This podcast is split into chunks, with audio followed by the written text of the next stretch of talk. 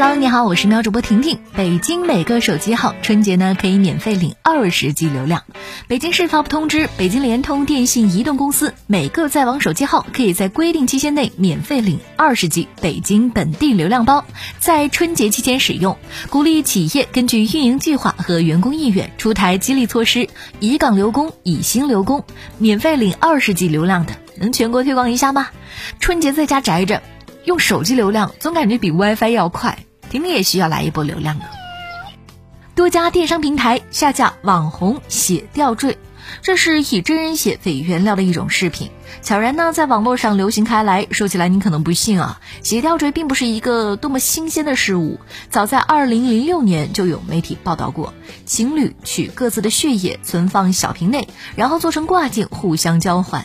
但是现在真正疯狂的是，血吊坠居然堂而皇之成为了一种商品，在电商平台明目张胆的售卖，这就堪称魔幻了。婷婷真是孤陋寡闻呐，第一次听说送礼物送血吊坠的，看得我瑟瑟发抖。针对电商平台销售装血吊坠的现象，一月二十六号，共青团中央在官方微博发声：开光装血、情侣信物、护身符等等，挡灾辟邪，醒醒吧！除了增加感染风险，无血可避。今天搜索发现，多数电商平台的血吊坠呢已经是默默下线了。销售类似磨砂玻璃瓶的商家也将商品描述改为装朱砂、胎毛、胎发等。老太太为去苏州吃汤圆逃票上百次。年近六旬的上海老太陈某，因为爱吃苏州的汤圆，隔三差五便从上海乘坐火车前往苏州。为了节省往返的车票钱，陈某呢竟然开始使用买后退的方式恶意逃票。调查发现，陈某自2020年9月起恶意逃票118次，诈骗铁路票款共计2537元。目前即已被上海铁路警方采取刑事强制措施。强烈怀疑这是苏州汤圆的广告，好奇到底是苏州哪家店的汤圆这么有诱惑力，竟然引得这位上海老太太去苏州吃汤圆逃票上百次。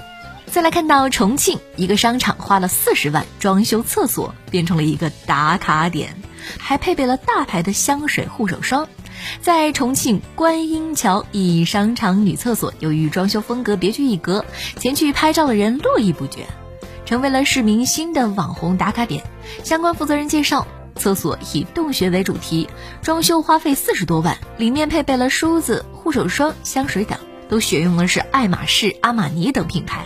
其实呀，这厕所嘛，最重要的就是干净，其他都是虚的。你觉得呢？英国伯明翰阿斯顿大学研究发现，勤劳的人记忆力更好。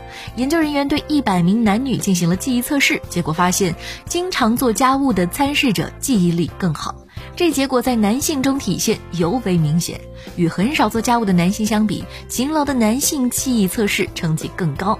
此外，没有时间运动的人可以尝试做家务锻炼。加拿大麦克马斯特大学研究了十七个国家的十三万人之后发现，每周做五次家务，每次半小时，可以达到健身的效果，甚至可以使死亡率降低百分之二十八。那好了，我是马上要去做家务的婷婷，你呢？要不要也行动起来？